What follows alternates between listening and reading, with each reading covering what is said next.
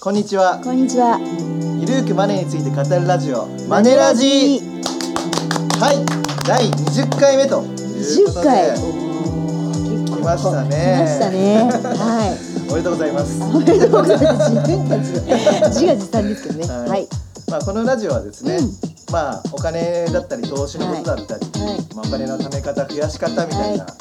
ものをですね、はいまあ、ゆるーく語ろうじゃないかとはい。いうラジオなんであポッドキャストなんですけども、はい。本当ゆるくね、毎回ね。そうなんですよね。でもはい前回ちょっとカリッとね、確定申告のことをお話ししてしまいましたあが、あれちょっと若干不評だったんでいすや不評なんですか？大丈夫です大丈夫片目です。片目みたいな固めまはあいでもたまにはねいいは感じいでたまにははい。はいじゃあ今回はちょ今まで出してなかったのであれなんですけども、はいちょっと為替について勉おお強していこうかなとはい思うんですけども、ええまたちょっとテーマ課題ですけどゆるくやっていければねそうですねはいいいかなと思いますがでこの前も共立女子のはい女子大学のはいインタビューを高山さんが受けられたということで、あそうなんですよなんかね共立女子大学の学生に向けうて、んうんまあ、その為替について、 はい。あのーそれこそゆるく おー話してくださいみたいはないご依頼を受けまして、はいでもやっぱりあの女子学生の方だと、まあ、まだそんなにこう投資とか うんうんあまり興味ないじゃないですか。はいだけど為替っていうのは、まあ、結構自分たちの影響にダイレクトに影響するんだよっていうようなところを観点に、まあ、はいお話をさせていただいたっていう。なるほど。じゃいいあです早かね速教えてもらっていいですか。はいはい。あでねそもそも、はい結構これあの女子学生の方だけじゃなくて一般の方でも多いんですけど、うん円高円安って何っていおうおー。じゃあそこから行きましょうか。ははいい。で結構なんか1ドル100円がい120円になった、これは円高でしょうか円安でしょうかんなんですか。え1ドル100円はがい120円になりまし120た、円になったはいはいこれが円高でしょうか円そ安んなでしょ簡単うかです僕に聞かれても円安ですよ。すごいなんか嫌味な感じでね じゃあ1ドル100円が80円になったら円高か円安か、円高ですよね。ですよねだから一でそ般このの人たちからす解る説と、はい100円が120で数字が大きくなったかそら円高になったんじゃないのかなとそいうふうに思うんですよう、ね。そうでも実際は1ドルうんうん100だから逆の立場で考えましょう100円でうん1ドルと交換できたのが、うん120円出さないと1そうドルと交換できなくなっちゃったそうつまり、はい円の通貨が安くなったっていうことなんですよ、そう価値が低くね、なった価っ値がてことで低すくよなねった、だかはら円安っていうんですよい、ね、そうじゃあ円高の方はどうですかうん円高の方も、まあ、はいその逆で、はいまあ、1ドル100円、あそうですね100円ではい1ドル交換できたのが、はい80円だけで交換できるようになったそとうそうそうそうね、そしたら円の通貨が高くなってるから、はい価値が高くなってるから円高になったとそうそうなんですよそこまずこうベースを押さえておいていただければなと、そうなんですよねいうとだころですねから今僕が言ったように、うん自分が持ってる100円っていう風なのを主人公にしていただいて、うんはいまあ、それで、まあ、1ドルと交換できたよねと、はいそれが80円で済んだんだったら、うんあこれ1円高じゃんは円の通貨が高いから円高、いうんでそれが120円出して交換はでいしないといけなくなっちゃった、んってことは円の通貨の価値が下がったから円うん安、そうそうそうそうはい、だからはい自分の円の方の立場で考えると、はいまあ分かりやすいのかなと。そうですね、これまずねあのここよくわからなかったわっていう方は押さえておいていただきたなるいほなどとそうですねいうところですよねはいで円高だと何がどう,、うんどういうことがある起こるんでしたっけ？そうそれで、まあ、その学生の方に向けてお話をした時は、まあ、結構今あの女子大生って海外旅行行くらしいんですよ。うん。で共立女子の子って年になんか3回も4回も行くんだってええリッチじゃないどおうで金し持ったてます。 まあでも僕も大学の時はうん行ってましたよ、海外旅行。あでもほら頼自光分さのんおのっ金てでさ、はいあのそういうちょっとこう節約旅行みたいな感じだっああたーまあそうです ね、バックパッカそーう的そうな。そう感じじゃないですか、はいあのこの間その聞いたらそうじゃないんですってちゃんとへーいいホテルとかに泊まあって。ーな三つ星とか。とか結構いいへーなんかいいですよ行ってみたいなのをなんか年に結構34回やる子も結構なるほどね少なくないみたいなことを聞いたんはいはで。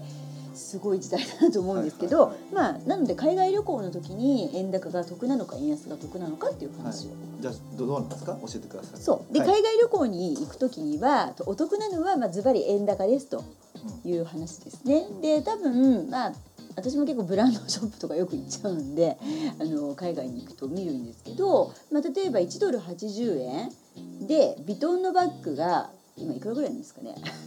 10万ぐらいうんわかんないです。 とかだとまあなんか8万ぐらいで買えるじゃないですうかんそそれを、まあ、1ドル例えば100円とかになっちゃったら、まあ、10万円になるし120円だったら12万円になるっていうそういう感じなんで、まあ、海外旅行に行った時にお買い物をする時には円高がいいよっていうそういうところですうんよなねる。ほど、はい、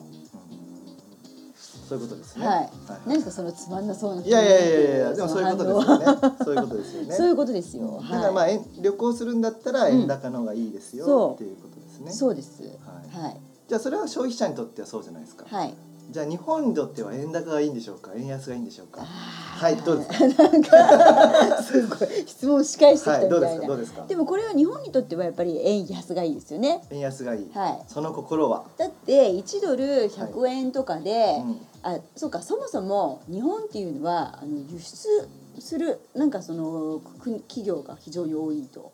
いうところで例えばトヨタとかあとソニーとかは、まあ、輸出企業ですよねとそうすると1ドル100円で輸出するよりも製品を売るよりも120円で売った方が売り上げって上がるじゃないですかなので国全体では、まあ、円安の方がいいよねそういうことですよねうん、なるほど。はいなるほど、なるほどうですど。かそれはマネーコンサルタントの立場としてまあなん今かのでもそういうふうに解説は言われてはいうん円安に誘導されてたじゃないですか。はいはい黒田総裁のバズーカ、うん黒田バズーカ。はいでも意外にもう円高でいた時期が長すぎて、はいはいもう日本は海外に拠点を移してたっていう風な話があってあそもそもね。そうなんですよはいはい。だから為替が円高だろうが円安だろうが、まあ、企業の行動としては、うやんっぱ売り上げが安定するようにするのが、まあ、合理的な行動じゃないですか、うんまあ、そういった観点うで、ん。はい。まあだからずっと円高だったから海外の生産でできるように転換してたから今回円安になったけども思うように輸出が伸びなかったうんうん。みたいなことは言われてますよね。なるほうど。んちょっと難しい話になっちゃったんですけちょっとど難しいです。けえどなっちゃったんだけど、まだあでから国も。にとってねあ国の円安がいいのか円高になる、どっちがいいのかっていうのは、はい。まあ正直今は昔ほど影響はなくなってきてるんじゃないかなと僕は思っていて、うんうん。だって、ね、そんな為替ちょっとでこう触れるような企業体質っていうのはまずいじゃないですか。まあそうですよね。そうですよねうんうんだからやっぱりそういうふうにならないようにうん企業は行動してきて、そこが進んできたと、うんそして、まあうんまあ、グローバル化も進んでますし、うん IT 化も進んでいるということで、うんまあ、影響がすごい小さくなってるのかなと、うん。まあでもそうは言ってもですね、はい。これはまあ企業の行動としてはそうなんですけどはいも、為替はやっぱ投資をするっていうことで言うと、うんまあ、円高と円安がこう大きく触れた方がはいたくさん儲かりますよね。はい。まあ、最近だと FX っていうのがあって、うんえー FX はこう円安にならないと儲からないっていう人が、まあ、思ってる方いらっしゃるうんですよ。ん。 100円が120円の方が、はい。あの円の、ね、か価値が下がった方はがいたくさん儲かるんじゃないかと。まあそれはそうですよね。100円がそうそうそう買いで買ったものが120円で売却できればで20外円貨預金をする場合はそれでいいんですよ。うんでも FX っていうのは別に円高になったって、はいうんうん100円が80円になったって儲かることできるんですよね。ああそうですよね。そこが FX いいとこですもんね。そうなんですよね。うんでそこら辺がよく分かってないって方ももしかしたらまだ多いのかなと。それは FX は円、なんかあのーば注文の仕方が両方できるからってことですよね。そうですね。はい。うん、だからあるお金ですね、うん証拠金って言われてるお金うんうん例えばその100万円っていうお金を口座に入れればですね、うん。その100万円っていう保証金を証拠金を担保に、えードルを売って円を買ううん。だからあの自分が実際ドルは持ってないのに、うんうんドルを売ることできるんですよ、うん。うんなんか100万円で100万円分のドルを交換するっていうイメージは多分つくと思うんですけども、うんうんはいはいそうじゃなくて、うんドルを持っていなくても、うんドルを売って円をまたさらに買うってこともできる、うん。はなるほど。はい、そういうふうな取引が100万円っていう証拠金でどっちやってもいいんですね。うんで別にドルと円だけじゃなくて、うんドルと5ドうルん。の取引もできるし、うん。ドルとポンドの取引だってできる。うん。なるほど。ただただ証拠金っていうのがあれば、いろんな取引ができますよっていうのが FX の仕組みですね。うん。でもそれは外貨預金とかではできないんだよね。外貨預金ではできないですね。ですよね。はいでも本当為替って円安の方に行くか円高の方に行くかって分かんないじゃないですか。わかんないこうです日ね々見てても。はいでもどっちの方向でも儲かる利チャンスがあるっていうのは、うん FX はちょっといいとこですよね。いいとこです外貨ね。預金は円安の方に基本的に行かないと。そういかないと難しいよ、難しいですもんねうん、まあだからまあですし外貨預金ってすごい手数料が高いんですようね。ん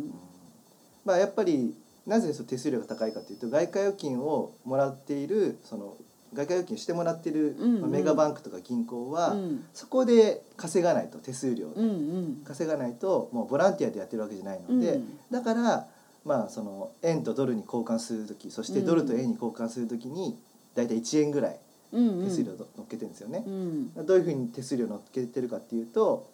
まあ、よくあの多分か為替で交換する時の板があると思うんですよね。あの円からドルに交換する時はうん110円だけども、うんドルから円に戻ってくる時は108円みたいな、うんうんはい、そこで2円ぐらい差がついてたりするんですけども、はいはいまあ、そこの2円分ぐらいの差がついてるのがうん手数料として取られてしまう。うーんで FX だと安い FX だとそこの差はすごいひ安いですね、狭い。はいそこをまあちょっと用語だとスプレッドっていうんですけども、うんはいまあ、スプレッドってその幅幅っていうのを英語にしたうんうんだけなんですけども、はいまあ、そういうスプレッドっていうので、うんまあ、銀行だったり FX の会社っていうのは儲けている、うんですよねうんうんまあ、事前事業じゃないから、はいはいまあ、そういうふうに取られるっていうのは、うんうんまあ、もちろんそうなんですけども、はいはいまあでも外貨預金と FX で比べた時には FX の方が、うんまあ、スプレッドはスプレッドっていうかまあ手数料は安いので、はいまあ、同じようにね為替でちょっと投資してみたいなっていう時は、うんまあ、FX の方が僕はいいと思うんですよ。なるほどうん、でもなまあんたかだ FX っちょってね、とハードル高そうですよね FX ってなんか普通すのねごい損するっていうふうなニュースが多いかそうら、ですよねなんか危ないっていうふううにん漠然と思っていて、はいはいでねすごい有識者たちも本とかに書いてるわけじゃないですか FX やめた方がいいみたいな ね。まあでねでもそうんそれは僕は言いたいんですよ、はいやったことねえだろお前ら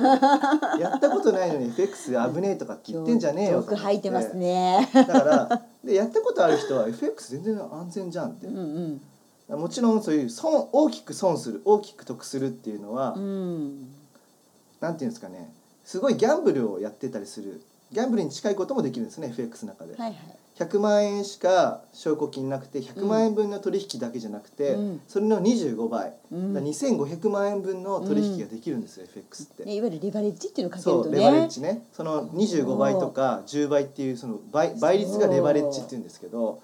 すごい動き方するよねそうなんです私よも結構やちょっとやっちゃってたら、いレバレッジ大きくかけて結構すごいですよね本当にすごいです。短時間でそこは大きく得することもあるし、うんそ損うですねすることもある、うんでうんそういうふうなレバレッジをかけると、うんまあ、ギャンブルに近いことなので、まあ大きく損するからやめた方がいいっていうのは分かるんですけども、うんでも別に1倍でやれば、ね、外貨預金、あそうですね、うんうんをしてるよりもはい手数料はいレバレッジ安くかてけないとかね、はいうん、ね、いいわけですからそ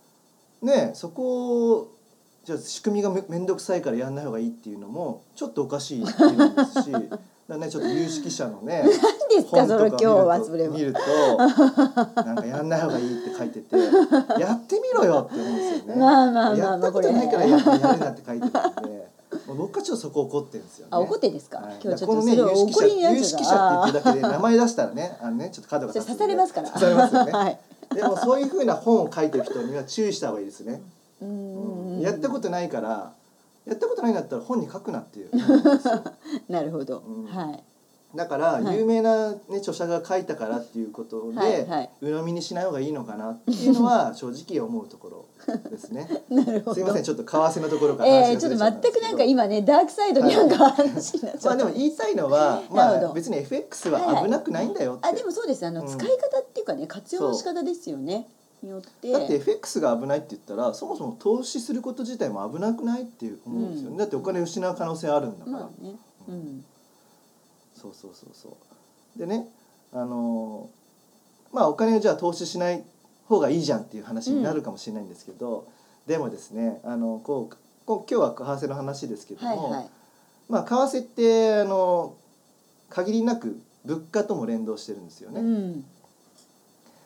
まあ、あの例えば今100円でハンバーガー買えたとしてはいうんも、一1年後がね物価上昇率、まあ、インフレ率って言われてるんですけども、それが2%だとしたうら、ん一1年後は 100, 100, 100円のものが102円になるわけですよね。はでそういうふうに今100円だったものが102円じゃ出さないと買えないようになっていく、それがインフレの世界なんですけども、はいはいで100円が102円に変わったってことは、その物価上昇の2%はう為ん替にも反映されてくるうんうんんですよね。うんだからあの黒田さんがインフレ率2%にするっていうのはそれ結構為替にも連動してくるっていうことはちゃんと覚えておいてほしいですよね。うんうんだからすごい円安に行ったんですようんなるほどインフレ率2%にする。でインフレ率2%にするっていうことはどういうことをするとなるかっていうと、はいこの市場と言われている世の中にですね世の中のことを市場って言ったりするんですけど、うん世の中にお金をこうジャブジャブ投入するとはいそうすると流通するお金の量が増えるから、うんうん今まではその1万円が例えばで簡単に言いますと100枚ぐらいだったのが、はいそれが1万枚に増えちゃったとはいはいはいそうするとうん1万円の価値ってちょっと下がるじゃないですか。うんうんまあそうですよねそれだけ多くなればねはいうんで円の価値を下げるってことは、うん円安って先ほど勉強しましたよね、はいだから円安に行くんですよ。なるほど流通させるお金をたくさんばらまくと、なるほどはい、でそうするとちょっと一個ずつ見ていくと、はいあ結構意外に経済って簡単なんだなって思ってきませんまあつながってるっていうつなとがこっろてるでとすねよねなんそかうそう連そう鎖そうさされてるっていうところが大きいのかもねそうなんですよ、だからそういうふうに、はいあの経済の一つ一つの動きといううんうんか、まあ、用語っていうのを丁寧に覚えていくと、まあ、為替がこういうふうになっていくのかなとか、うんうんまあ、正確には予想できないと思いますけど、うんうんうんうん大まかには予想できていくと。うんうんですよね。まあね予測ね本当に当たると嬉しいんだけどねなんかなかなかねだからトンランプ大統領とかね就 任、ね、プ時ね FX やってましたよねそうお互いねあのやっててやあっのてトてランプになるか、はいまあ、ヒラリーになるかっていう話で、うんはいね、トランプが優勢ってなった時にすごい9円高になってましたよすね。ごかったですよそうなだんですよからあれレバレッジものすごいかけてた人は本当にあの瞬間で何千万とかうん全然儲かった人もは全然いたんじゃないかなっていう感じですよね。い、で円高になって、うん、でトランプ大統領決まりましたっ決まりましてたなった瞬間に円安に変わってったんですよ。もっと円高いくかなーってはい多くの人が思っていたので、はい、で事前情報では、うんまあ、トランプ大統領になったら円高になるみたいなニュースがあったんで、みんな信じて円高に、まあ、投じてたうんとは思うんですけども、うんまあ、そこで、あのーまあ、決定したとうん決定した瞬間に円安に変わっていたと。うんで、あのーこれはですね誰もが予想できなかったことで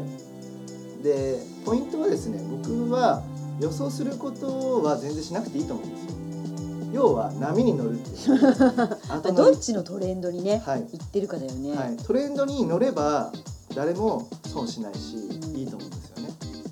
絶対トレンドっていうのは分かると思ううのんで